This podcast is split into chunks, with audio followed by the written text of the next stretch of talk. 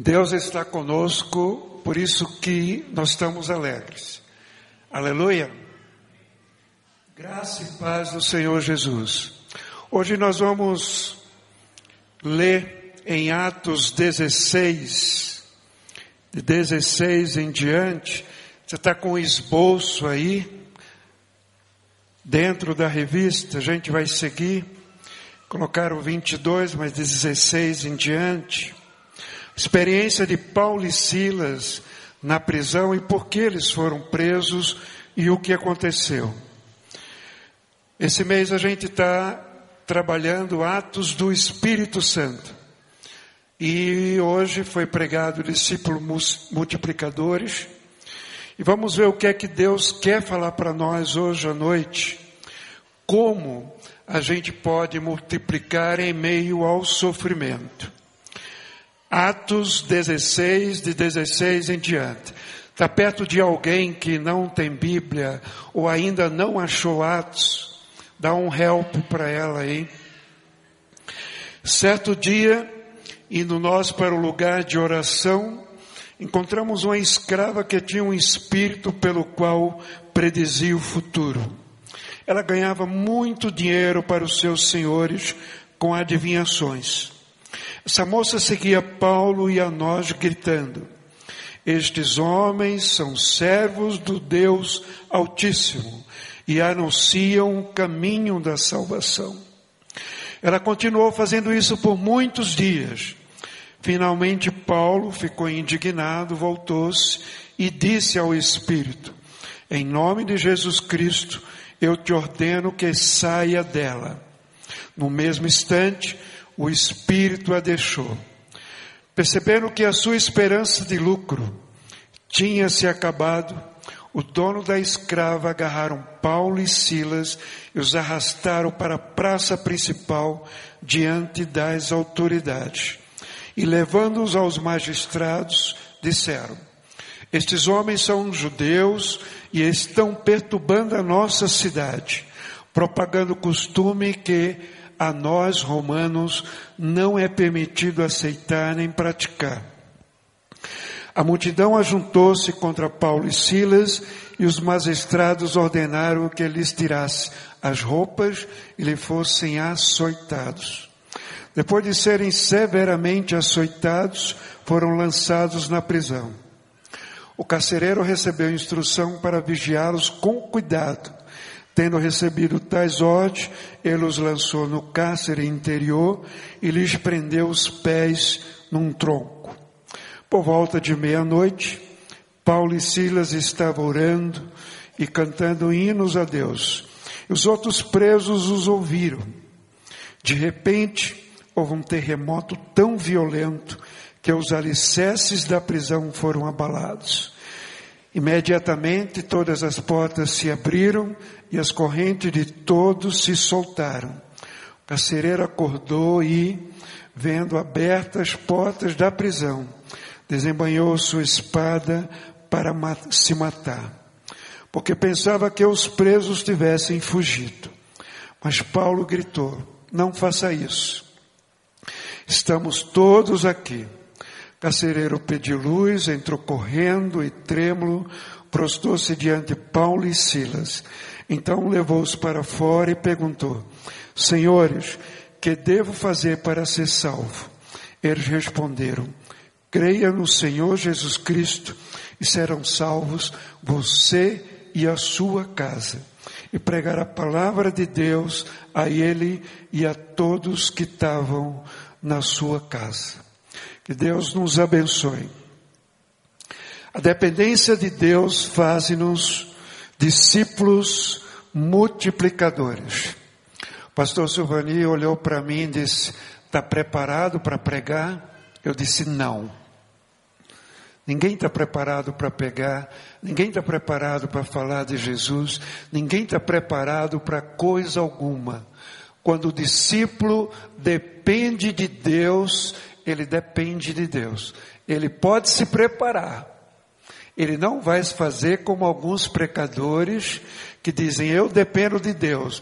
Não estuda o texto bíblico, não ora, não chora, não se alegra e quer que na hora de pregação o Espírito Santo atue. Não dá para atuar desse jeito.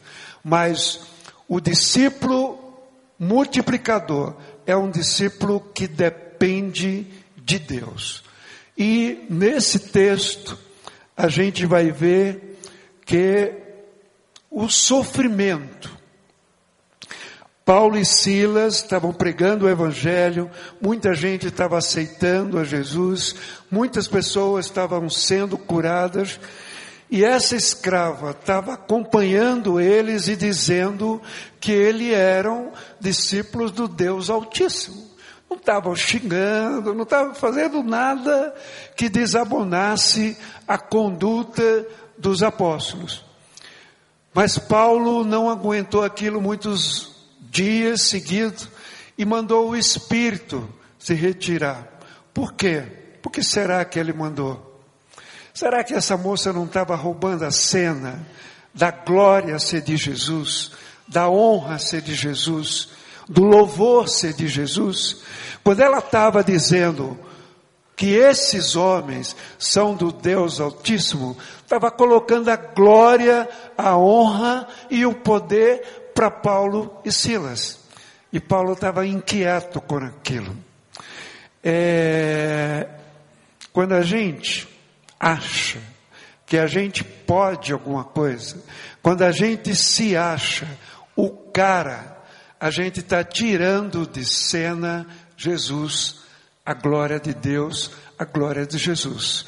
Por quê? Porque Deus quer o primeiro lugar. Deus quer a honra, o louvor e a glória. E nesse sentido, no sofrimento, com açoites e varas, quando a gente está em meio ao sofrimento, a gente tem várias reações que nem sempre são as mais agradáveis. A gente tem reação de perguntar, mas meu Deus, o que eu foi que eu fiz? O que eu foi que eu fiz para sofrer desse jeito? A gente muitas vezes fica magoado com Deus. Deus, o Senhor podia me tirar esse sofrimento, essa dor, essa perda. E a gente não entende por que, que a gente está sofrendo? A gente não entende o que está acontecendo. E nesse sentido, ser discípulo, ser aquele que segue o caminho de Jesus. O cristianismo, nós temos um Deus que se fez homem e habitou entre nós. Nós temos um Deus que sofreu e teve compaixão de nós. Nós, teve, nós tivemos um Deus que chorou de compaixão. Nós tivemos um Deus que libertou oprimidos. Nós tivemos um Deus que curou muitas pessoas. Nós tivemos um Deus que estava perto de cada pessoa que sofria. Nós tivemos um Deus que estava junto de cada pessoa que sofria. E esse Deus que se fez homem, ele aceitou ir para a cruz, ele aceitou o maior castigo romano da época, que era o castigo de um malfeitor, mal visto pela sociedade, um malfeitor que não merecia viver. Jesus sofreu isso por mim e por você. E Jesus, ele, nesse sofrer, Jesus, nesse sofrer, fez com que Paulo e Silas, meia-noite, se a gente olha as prisões do Brasil, que estão em péssima condição, e a gente acha que aquilo é desumano, eles foram presos numa parte inferior e o, os pés foram acorrentados num tronco. Se a prisão já era precária, você imagine ele não ter mobilidade dentro daquela prisão. E quem assistiu já filmes dessa época sabe que os ratos corriam ali, que não era nem um ambiente bom, que era um ambiente horrível. E Paulo e Silas, depois dos açoites, os açoites, eles eram feitos de pedra de vidro. Eles eram para rasgar a pele. E a média de açoites era de 30 a 40. Vocês imaginem como Paulo e Silas estavam naquele momento. Quando a gente leva qualquer corte, a gente fica dengoso, né? Homem, então, fica mais dengoso ainda. Então, qualquer corte, qualquer coisa, a gente já quer colocar alguma coisa, que é algo para não doer. Imagina, Paulo e Silas sofreram 30, 40 açoites. As carnes rasgaram. Mas o cristianismo é paradoxal. Por quê? Ao invés de eles estarem bravos com Deus, magoados, de eles estarem tristes porque foram abandonados numa prisão daquela, com tantos açoites, o que que eles fizeram? Eles cantaram eles cantaram, eles estavam louvando a Deus, eles estavam louvando a Deus. Já imaginou uma cena dessa? E os prisioneiros estavam ouvindo. Prisioneiros disseram: esse pessoal é meio piradinho, porque com tanta açoite, e eles ficam louvando a esse Deus que abandonou eles nesse local que a gente está. A gente fez muita coisa ruim, mas esses dois estavam falando de um Deus dele, não mereciam isso. Eles ficaram ouvindo. Aí, esse Deus que intervém, esse Deus que intervém, mandou um terremoto. Agora, um terremoto milagroso, né? Porque o terremoto, além de abalar a prisão, esse terremoto tirou todas as correntes dele. Imaginou cheio de corrente lá e de repente estava todo mundo liberto. E o carcereiro devia estar num ronco, talvez ele tivesse até apneia, né? Porque com um terremoto, as correntes todas jogadas. E ele continuou dormindo. Será que tem algum roncador assim aqui? Né? Ele continuou dormindo. E quando ele acordou, ele imaginou, é claro, que todos os prisioneiros tinham fugido. Era o óbvio. Outro milagre. Os prisioneiros estavam lá, Paulo, não sei se deu uma pastoral carcerária naquela hora, certamente, né? Só olha, ninguém foge, vamos ficar parado aqui, essa coisa vai se resolver. Certamente ele, como Luiz, foi pastor penitenciário naquele momento. Ele cuidou dos presos que nenhum fugiu. Quando o carcereiro viu aquilo, ele disse: Pronto, agora eu estou perdido. Ele tinha a responsabilidade sobre aquelas pessoas. O que é que ele fez? Ele pegou a espada e ia cometer suicídio. O que é que Paulo fez? Não faça isso. Todos estão aqui. O cara ficou trêmulo, sem jeito, e Deus mexeu tanto com ele que ele disse: "O que que eu vou posso fazer para ser salvo?" O que que eu posso fazer para ser salvo? Vamos parar um pouco por aqui e voltar. Quando a gente está em meio a um sofrimento, a gente busca Deus para livrar do sofrimento ou a gente busca Deus para entender o sofrimento ou a gente busca a Deus porque Ele é nosso Deus? O que que você faz quando você está em meio a uma notícia trágica, a uma perda, uma tragédia. Conversa um minutinho com a pessoa que está ao seu lado. Qual é a tua reação? O que é que você faz? Conversa aí. Queria ter ouvido para ouvir tudo isso. Paulo louvou a Deus. Paulo e Silas louvaram a Deus naquele momento. Eles não tinham o que fazer. Eles foram tirados da rua, colocados ali, foram açoitados e eles estavam louvando a Deus. Eu creio que é uma lição para a gente, é, no sentido de que, em meio ao sofrimento, a gente pode louvar a Deus. Por quê? Porque Deus é um Deus que está conosco no sofrimento. Não sei quantos leram o livro Louvor que Liberta. Quem leu, levanta a mão, só para.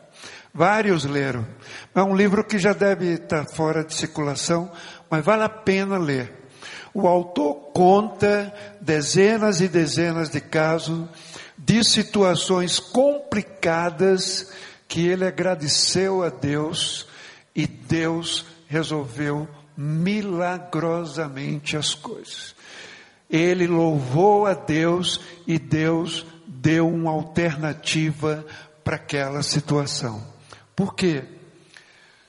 O sentimento de gratidão é o sentimento que Deus quer para gente. Quando a gente fica murmurando, e aqui em Curitiba é muito fácil murmurar, né? Porque a primeira coisa que a gente murmura é a temperatura. Já notou? A gente chega, a primeira pessoa que a gente encontra diz: tá frio, né? Tá calor, né? A gente já começa a murmurar. Aí a gente vai no trânsito, todo mundo educado no trânsito. É uma beleza, uma maravilha dirigir aqui, não é verdade? Então a gente não só murmura, a gente até xinga muitas vezes com a pessoa, com o motorista barbeiro, como se a gente não fosse, né? Como se ele também não buzinasse para a gente. Eu estava olhando esse dia, desde que eu cheguei aqui, um curitibano me disse: Olha, o motorista curitibano é barbeiro. Eu não acreditei. Não, mas não é possível ser rotulado desse jeito. Aí houve uma pesquisa nacional e constataram que nós éramos barbeiros. Né? Agora, ser barbeiro no trânsito, o que que faz você, o que que você faz sendo barbeiro? Eu aprendi como psicólogo o seguinte, Senhor, eu sei que amanhã ele vai estar no meu consultório, que ele está me xingando, ele está buzinando, ou ele vai estar no consultório de algum colega, porque neurótico como ele é, ele precisa de alguém que ajude ele. Então, qual é a nossa atitude? Quando alguém faz alguma coisa conosco, quando você é desfraudado, eu, quando nós perdemos alguma coisa, nós estamos sofrendo. Por quê? O Deus que intervém, Ele quer um coração grato. Ele quer um coração que diga, Senhor, eu sei que o Senhor está no controle. Eu não tenho controle dessa situação. Eu lembro agora, quando Michel nasceu, ele teve dificuldades e ele ficou na maternidade 15 dias. Com uma semana, a enfermeira ligou e disse: Olha, ele está entre a vida e a morte. Nós nos ajoelhamos e entregamos o Michel para Deus, dizendo: Deus, por a tua vontade, leve. Se não for, deixa o Michel conosco, que a gente vai cuidar do Michel. E Michel está aí com 23 anos, completou agora em abril. Glória a Deus. Por quê? Porque foi a vontade de Deus. Agora, nem sempre nós agimos assim. Nem sempre eu ajo assim. Mas o que que Deus quer? que a gente entregue para Ele a vontade, agradeça a Ele por toda e qualquer situação. Por quê? Porque se Deus que está conosco no sofrimento, Ele está conosco na alegria, Ele está conosco na vitória, Ele está conosco em toda e qualquer situação. Eu queria que você abençoasse agora alguém, compartilhando rapidinho, qual foi uma notícia trágica, algo que aconteceu com você, que você viu claramente a mão de Deus agindo naquele momento. Compartilhe agora. O que, que aconteceu na tua vida que você viu a intervenção de Deus? Deus dizendo: Eu estou presente, eu curo, eu salvo, eu faço e aconteço. Compartilhe aí um pouquinho. Jesus, ele não negou o sofrimento. Jesus disse: no mundo tereis aflições, mas tende bom ânimo, eu venci o mundo. Vamos dizer isso? No mundo tereis aflições, mas tende bom ânimo, eu venci o mundo. Todos ouviram? Então vamos dizer: no mundo tereis aflições, mas tende bom ânimo, eu venci o mundo. Cristianismo é realidade. Jesus começou dizendo que a gente teria aflições. Jesus não prometeu um mar de rosa. O pregador que fica pregando, dizendo que Jesus vai resolver todos os nossos problemas, ele está mentindo. Ele está com segundas intenções. Porque o próprio Jesus disse: no mundo tereis aflições. Aí, se ficasse por aí, seria como no budismo. O Buda disse assim: ó, a gente sofre porque a gente deseja. Se a gente para de desejar, a gente não sofre e fica no nirvana. E o maior desejo paradoxal do budista é desejar que não deseje. Complicado isso.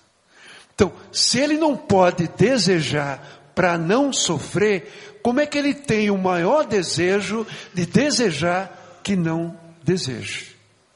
Então, essa filosofia ela tem muita dificuldade. Mas Jesus disse: "Tende bom ânimo". Bom ânimo é a gente se alegrar no Senhor. Bom ânimo é se alegrar com pequenas coisas. Bom ânimo é ser grato por pequenas coisas. Bom ânimo é a gente ter palavras abençoadoras para as pessoas, palavra de ânimo, palavra de motivação. Isso é bom ânimo. Jesus quer que a gente tenha bom ânimo. Agora, na autoridade de Jesus, Jesus só quer o bom ânimo porque ele prometeu também. No mundo tereis aflições, tende bom ânimo, eu venci o mundo. Nós estamos ao lado de um Deus vencedor, que não negou a dor, o sofrimento, a morte, ele enfrentou. Quando Jesus estava no Getsemane, suando como gotas de sangue, e já foi provado pela ciência que é possível você num sofrimento atroz, você suar sangue. Jesus estava suando sangue, ele estava angustiado, e a Bíblia diz que ele estava com pavor da morte porque ele sabia o que ele ia passar. E Jesus disse: Deus, afasta de mim esse cálice. Se você gosta de você, você não é discípulo de Jesus. Se eu gosto de sofrer, você não é discípulo de Jesus. Porque gostar de sofrer é ser masoquista. Gostar de sofrer é ser doente. Eu conheci uma senhora e acompanhei durante 15 anos e ajudei num lar de idosos, muitos anos, mas toda vez que eu chegava para ela, bom dia, dona Fulana, como vai?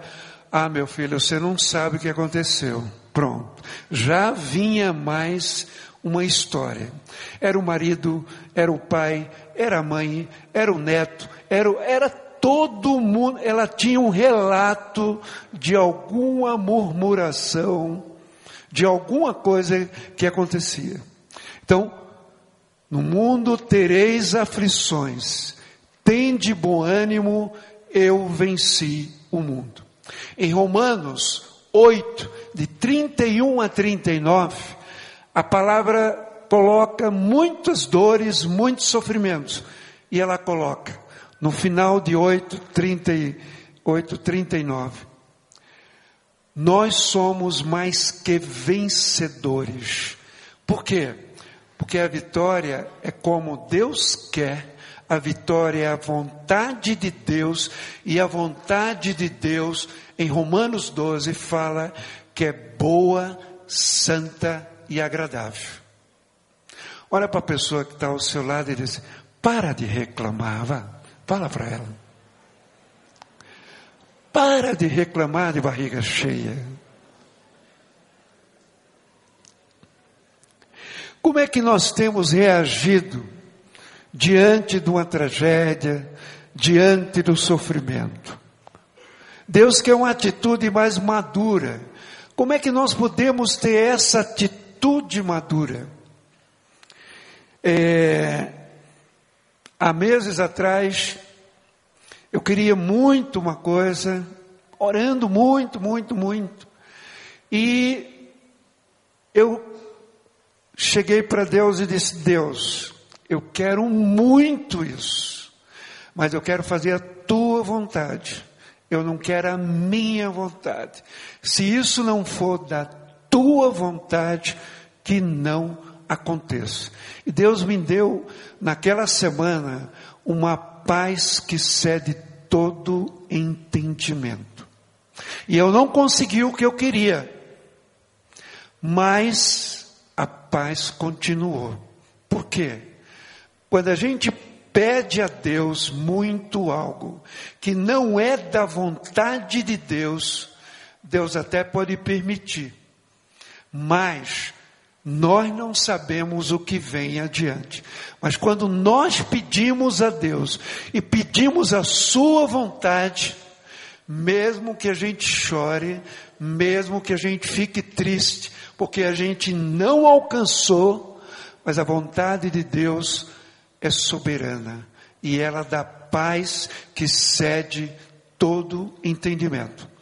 Você e eu sabemos quanta coisa nós queríamos e quando colocamos na vontade de Deus, Deus quis diferente e aquilo foi bênção na nossa vida.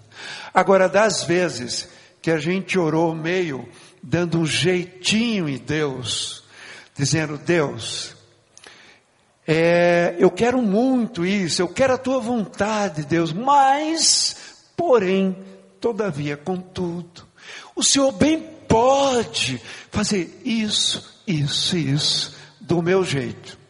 Quem nunca orou assim? Quantas vezes nós oramos assim?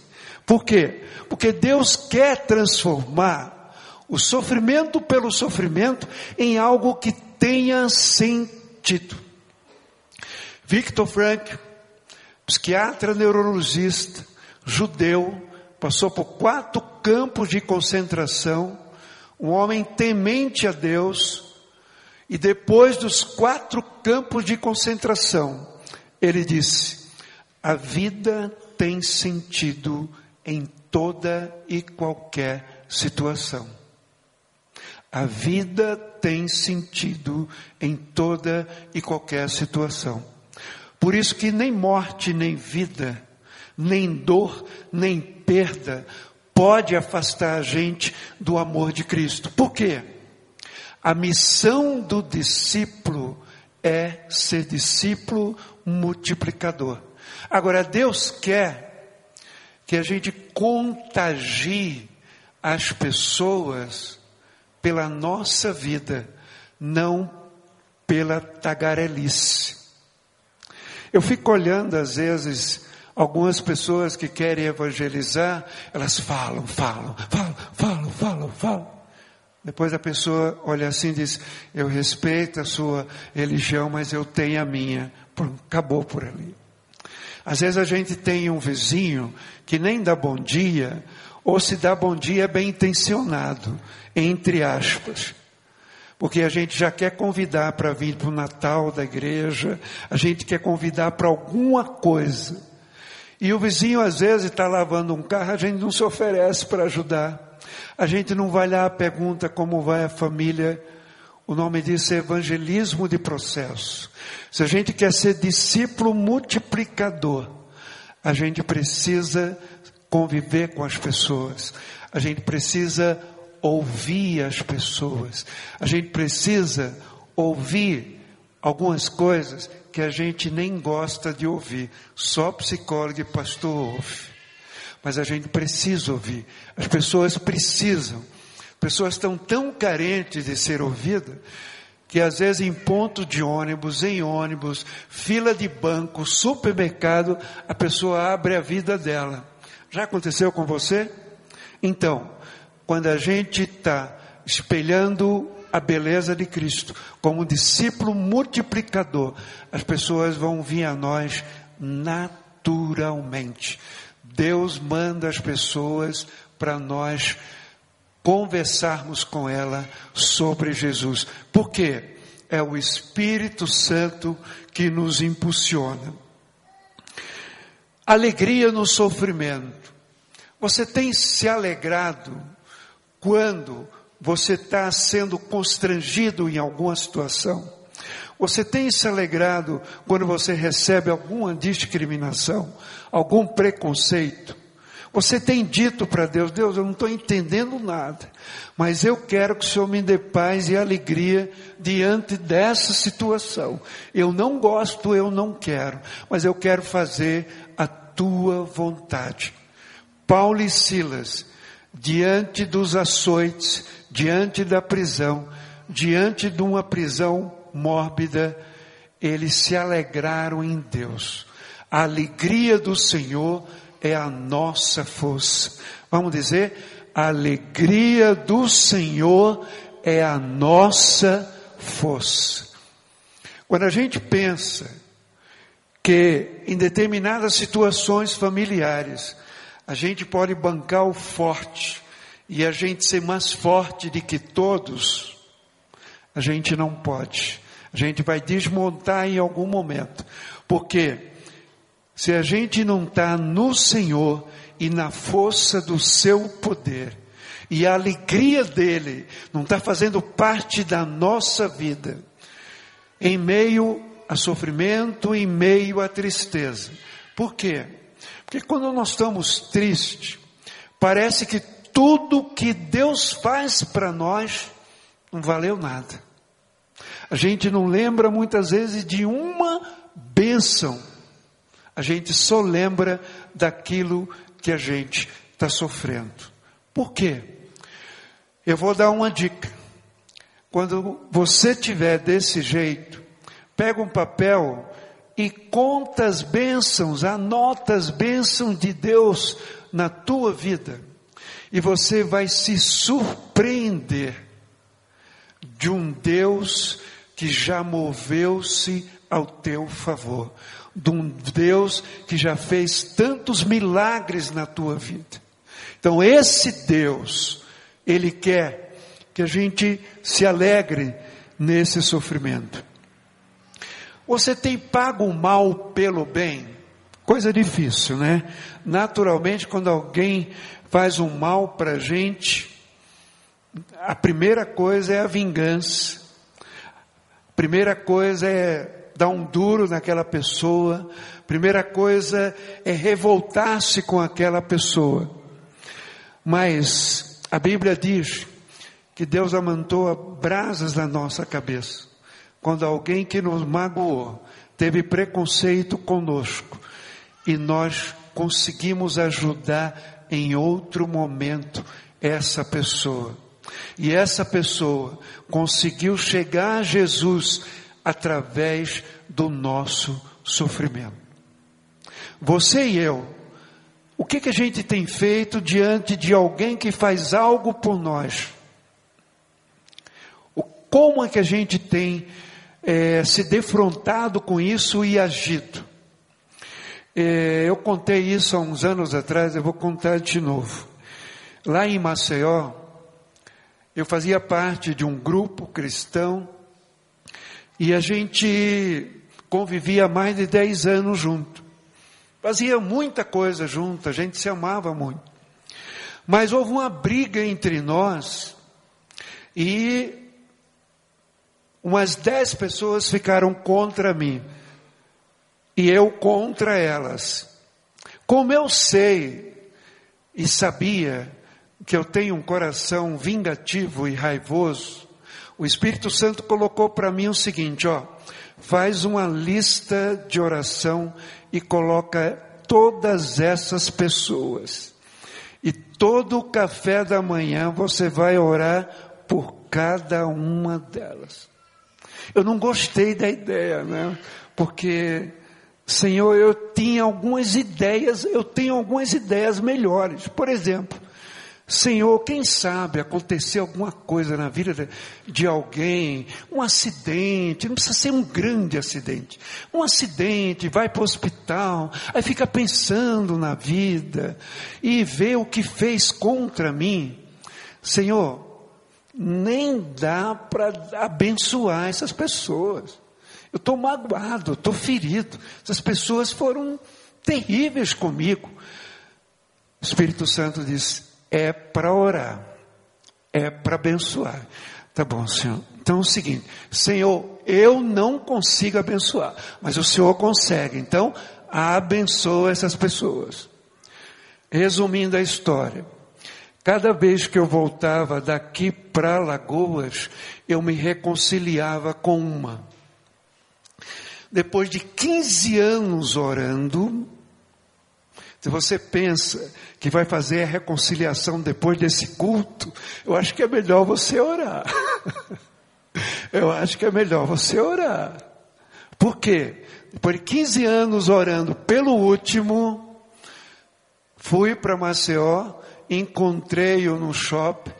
Guilherme, como vai? Tudo bem? Me deu um abraço, como se nunca tivesse acontecido nada é o Espírito Santo, não é o Guilherme Falcão, não.